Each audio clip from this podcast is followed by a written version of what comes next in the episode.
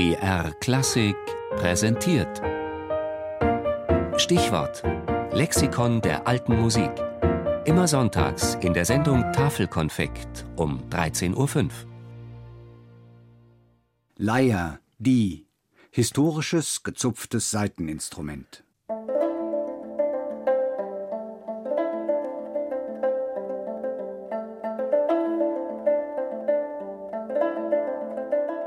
Ein Gedicht herunterleiern, sich eine Arbeit aus dem Kreuz leiern, das ist die alte Leier, immer dieselbe Leier.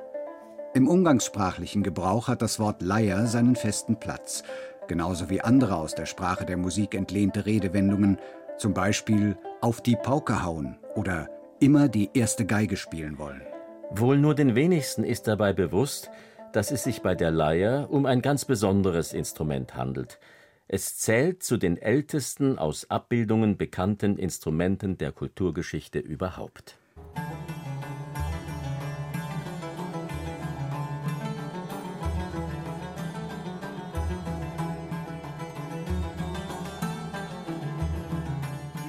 Die Ursprünge der Leier reichen zurück in die Zeit um 2700 v. Chr. und führen nach Mesopotamien, in das vorderasiatische Zweistromland an den großen Flüssen Euphrat und Tigris.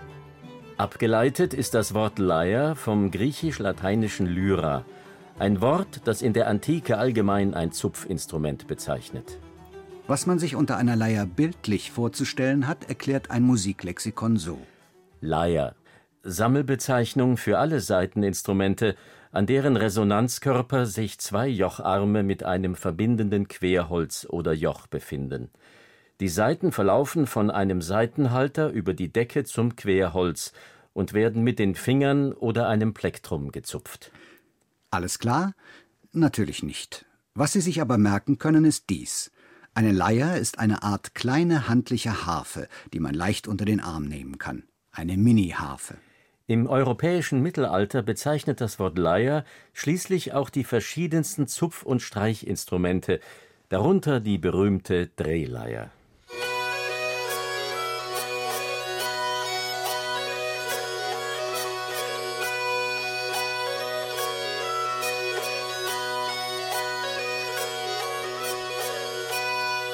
Der Klang einer Drehleier, eine Abart der Leier.